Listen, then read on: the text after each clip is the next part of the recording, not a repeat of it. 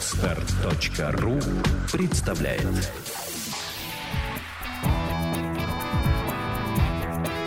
Александра и Андрей Капецки в лучшем психологическом подкасте «Психология, мифы и реальность».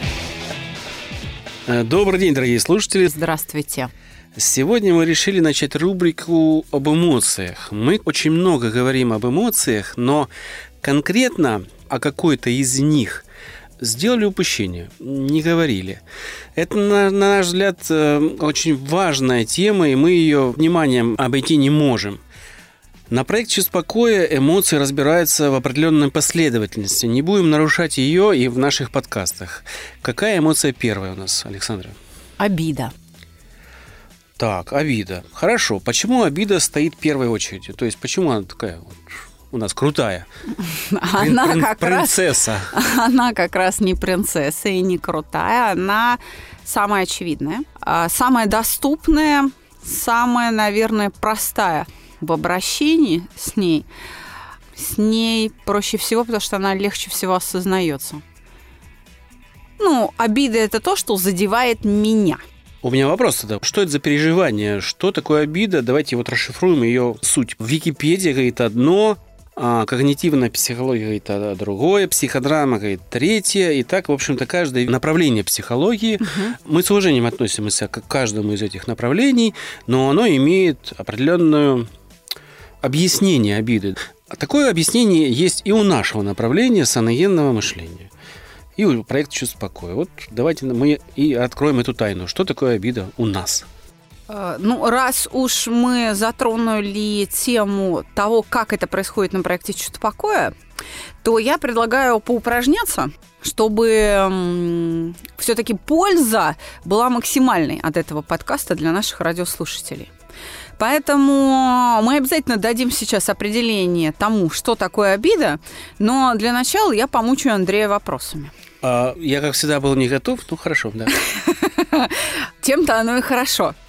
Итак, Это была задумка, о которой я не знал. Это так нечестно. Честно-честно. Так, Андрей, прекращаем кокетничать и отвечаем на мои вопросы. Я похож на кокетку? Еще как.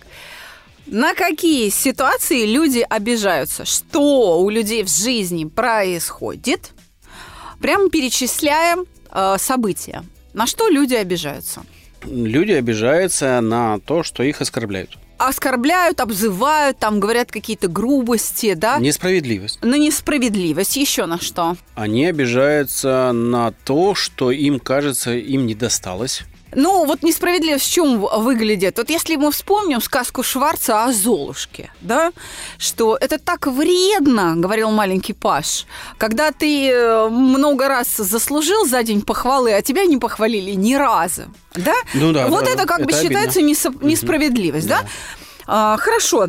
Что еще? Например, когда обманывают, обидно? Когда обманывают, обидно, но здесь еще включается ярость, хочется человека убить просто. Не всегда. Кто-то А э, если- если кто-то просто родной, разочаруется да, родной вот и это, да, горюет, да, обида. плачет и вот впадает в растерянность, Согласен. в отчаяние, да? Да. Но это обидно, Да, да? обидно. Все равно человек идентифицирует это как обиду.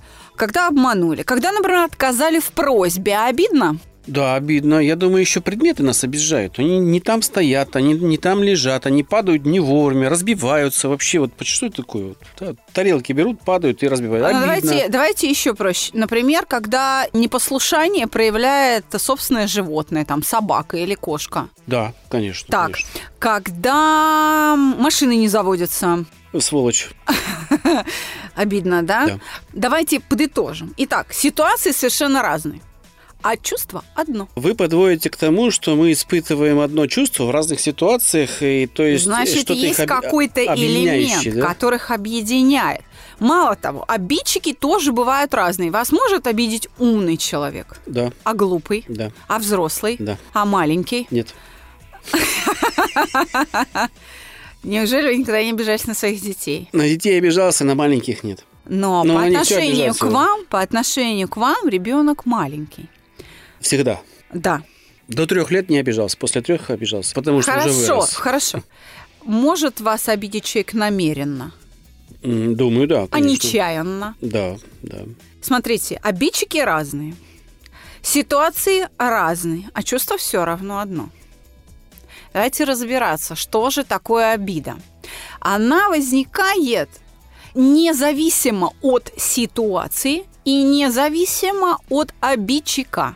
Правильно? Значит, э, что-то есть внутри меня, что определяет, буду я обижаться или не буду. Что это такое? Ну да, такой тумблер, да? Да. Можно ли сказать, можно ли сказать, что, например, когда я обижаюсь на то, что машина не заводится, что я перед этим, перед тем, как наступит обида, что я жду, что машина заведется. Ну да, то есть я ожидаю, что произойдет некое действие, которое меня удовлетворит с точки зрения моего Вхожу в ожидания. реальную ситуацию, Да. что вижу? Не заводится. Так, я много делаю чего-то полезного и жду, что вечером меня отметят Ну, или похвалят. поблагодарят. Да, да, да. А этого Не происходит.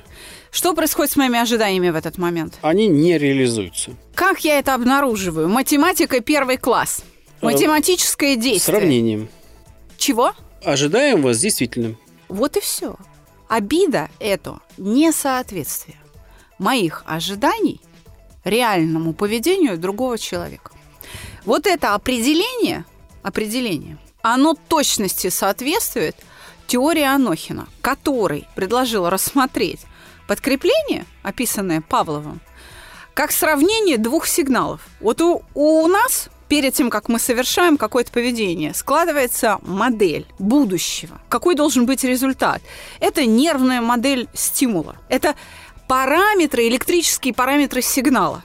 Вот действие начинается, получается некоторый результат в ситуации, и от периферии в центр приходит вот этот итоговый результат. Вот эти два сигнала электрических сравниваются. Если они совпадают, возникает приятное чувство удовлетворения. Если они не совпадают, вот есть разница в потенциалах, да, то возникает неприятное чувство. Вот когда мои ожидания направлены от меня, да, наружу, к внешнему объекту, к человеку, животному, к предмету какому-то, и они не реализуются, эти ожидания, вот в этот момент, вот это смещение в дискомфорт и есть переживание обиды. Э, Я хотел все как раз сказать, что не только наше ожидание к человеку, но вы уже сказали, что и к предмету, и к ситуации, и ко всему остальному. То есть нужно вообще несовпадение наших ожиданий к миру. Не к человеку, а к миру вообще. Тогда Но э, не к миру вообще, а перечень этих объектов внешних, он может быть различен. различен, да, да. Да, не вообще, важен да. вектор моих ожиданий, что он от меня наружу направлен. И важно то, что они оказываются не совпавшими с реальной действительностью. Хорошо, мы разобрались, что такое обида. Сейчас зрители, надеюсь, э, поняли, что это такое.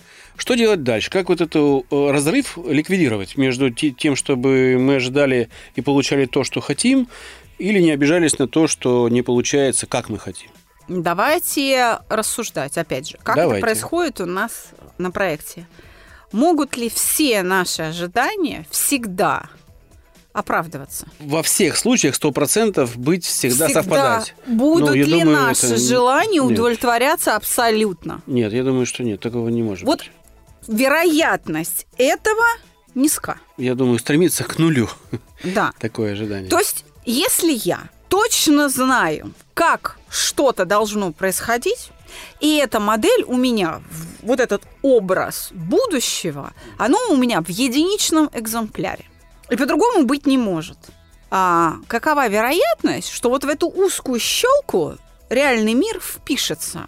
Размером в эту щелку мир и впишется, да? Это 0,0001% от того мира, который там Совершенно. То есть вероятность крайне низка. очень низкий. Это значит, что я все равно буду обижаться. Буду обижаться. Но проблема не во внешнем мире, а во мне. В том, что набор ожиданий, направленных к внешнему миру, крайне узок. Но он не выработан с годами. Он узок. Я что делаю? Я не даю миру свободу быть таким, какой он есть. Я эту реальную действительность не вижу. Она у меня придуманная. Она обрезанная, урезанная, она а, скукоженная, эта реальность. То есть я смотрю на мир в щелку, а, в замочную скважину, да еще, ну, как бы это сказать, а, близоруким глазом. Через картонку, в которой сделана дырочка. От ну, иголкой. что-то такое, да. Вот. И получается, что вот я что-то вижу там, но что это? Я Непонятно. толком определить не могу, да. И мне плохо. Потому что все время происходит что-то не то, чего мне хочется. Вот чтобы это преодолеть, нужно расширить этот набор ожиданий. Вот это вот количество ожиданий, чем его больше, чем его больше, тем выше вероятность, что эти ожидания будут реализованы. Потому что у меня палитра, у меня ассортимент ожиданий. Вот этот ассортимент, он дает что? Он дает людям и объектам вне меня свободу. Потому что я что? Я начинаю понимать, какие они есть на самом деле. То есть мое отношение становится свободным по отношению к ним. Не я их наделяю э, свойствами, которыми они обладают уже сами по себе, а мое отношение к их свойствам меняется. Да. Вот чтобы эту палитру приобрести, нужно для начала признать факт, что другой человек может эти ожидания не выполнить. Ну да. Как только я это признаю, что человек может сделать, а может и не сделать, Мне становится легче. Да, я что делаю? Я принимаю его таким, какой он есть. Ну, то есть, То есть я сделать, признаю свою да. ошибку. Мгм.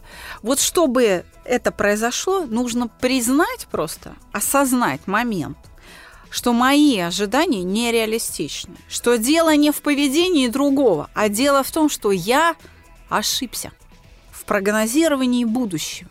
Ну вот каким должен быть результат в работе над обидами? К чему мы идем-то в разговоре? Как это... Вот человек обидчивый не понимает сейчас, о чем мы говорим, потому что он не представляет результата. Мы ему сказали, что человек не должен совпадать с его ожиданиями. А как к нему прийти? Вот какой результат ему получить надо конкретный? Подумать надо. Тогда Иногда мы- трудно людям подумать. Ведь дело в том, что... А, давайте еще раз вернемся к определению обиды. Обида – это несоответствие моих ожиданий реальному поведению другого человека.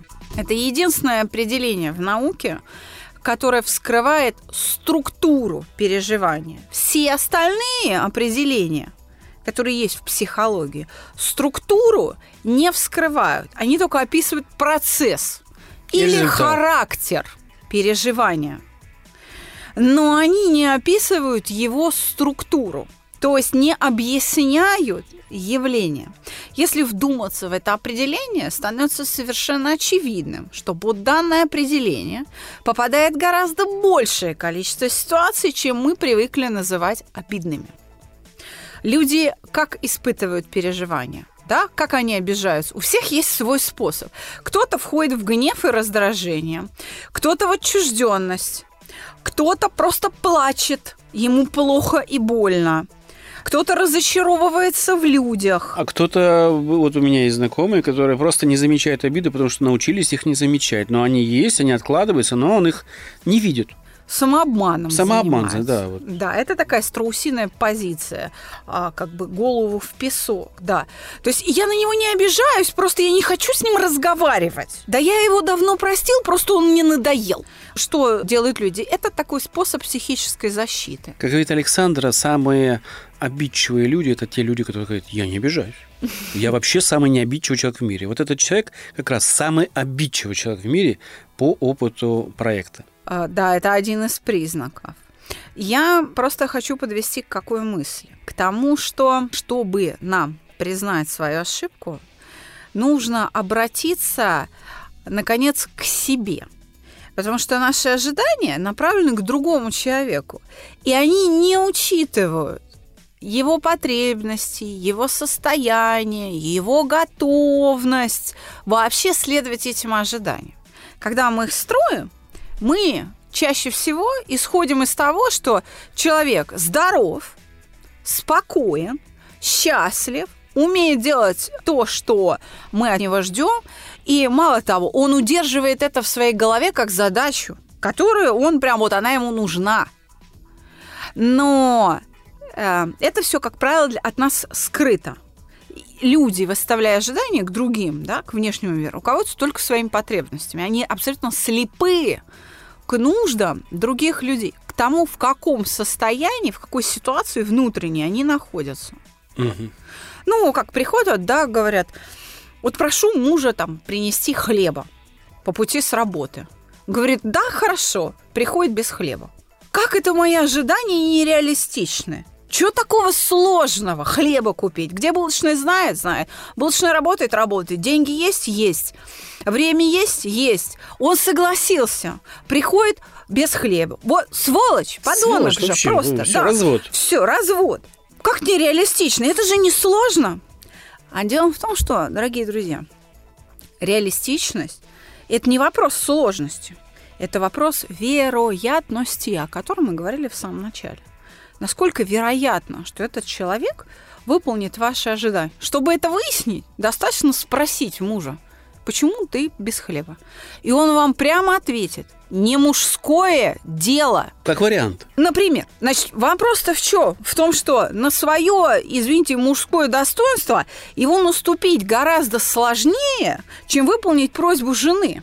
Он не может уронить свое вот это вот мужское «я» и купить хлеба. Но есть еще вариант, что он То хочет... есть допустим, жена мгм. об этом не думает, что внутри него есть управляющее поведением переживание, которое будет препятствовать, и оно делает это переживание внутри мужа, делает ее ожидания нереалистичными. А, ну, я хотел привести пример физиологического воздействия. Человек просто хочет в туалет, ну, очень просто, да. Как и- вариант. Как вариант, да, и не, не мог, потому что вот она, но уже настолько, да, а, ну, стыдно на, на улице это делать, да, и домой бежать. А домой пришел, расслабился и забыл, что надо было купить. Все. Это поведение тоже может быть, то есть таких поведений может быть несколько. Да. То есть э, обидчивость это, в общем-то, черта характера выходит, да, у нас. Она может стать чертой чертой, характерности. да? чертой характера может стать в том случае, если мы часто переживаем обиду. Вот э, мы один раз ее испытали, второй раз, и привыкаем, и начинаем обижаться. А в народе такое бытует мнение, что характер изменить невероятно сложно, и это не, практически невозможно. У меня -то отсюда воз- возникает вопрос. Выходит, все-таки можно изменить набор черт личности внутри себя, те самые черты характера.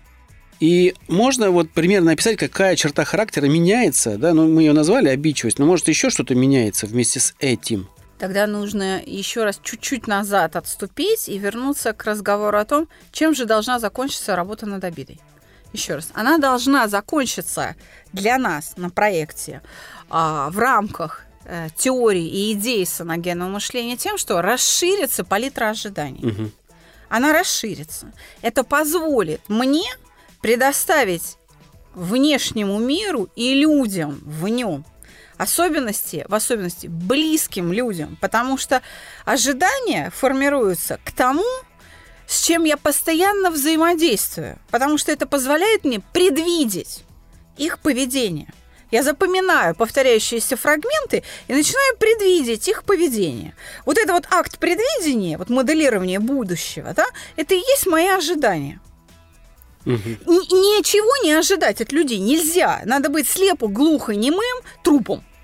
Вопрос в том, что работа над обидой должна закончиться тем, что у меня расширяется палитра ожиданий, и я предоставляю людям свободу. То есть я что? Я умею ослаблять свои ожидания.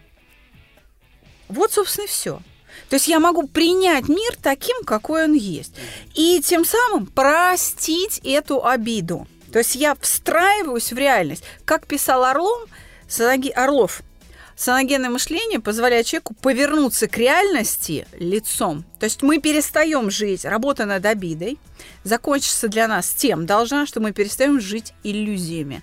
Мы перестаем жить только своими потребностями. Мы выходим вот на свет Божий и начинаем видеть, как оно на самом деле происходит. И что то, что другой не выполнил наши ожидания, не так уж и плохо. Не так уж сильно мы и страдаем, от того, что муж да, не принес хлеба домой, потому что очень хотел в туалет.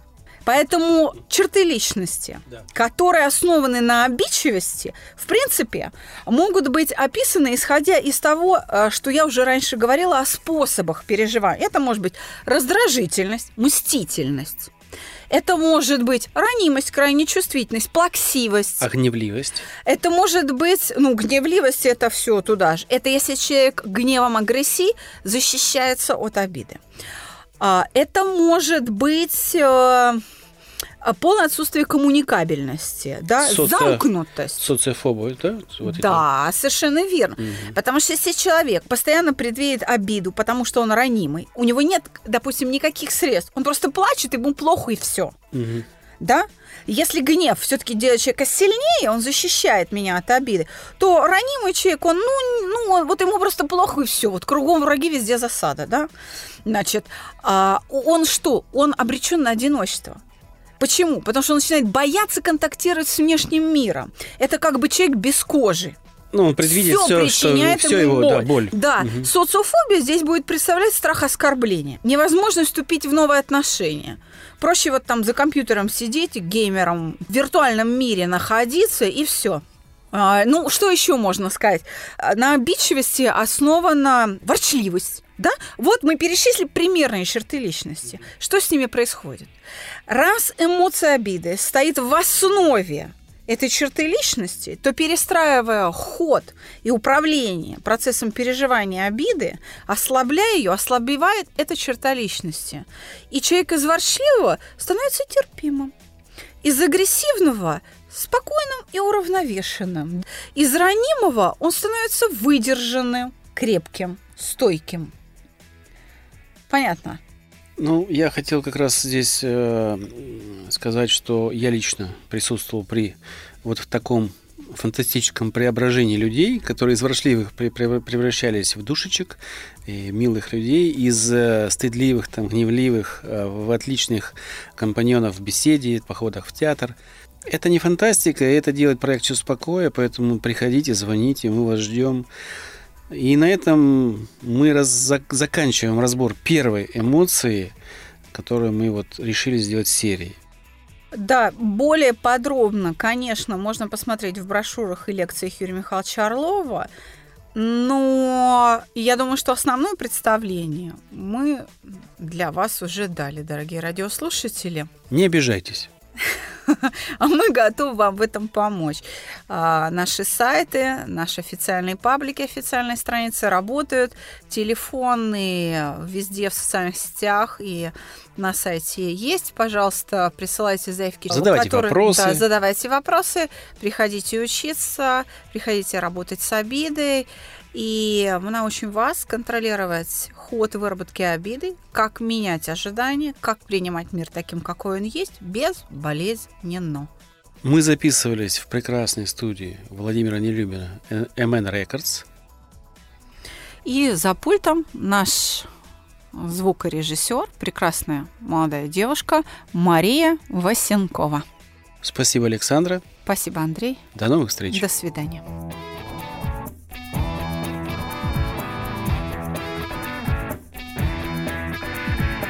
Психология, мифы и реальность. Слушайте каждый понедельник и четверг.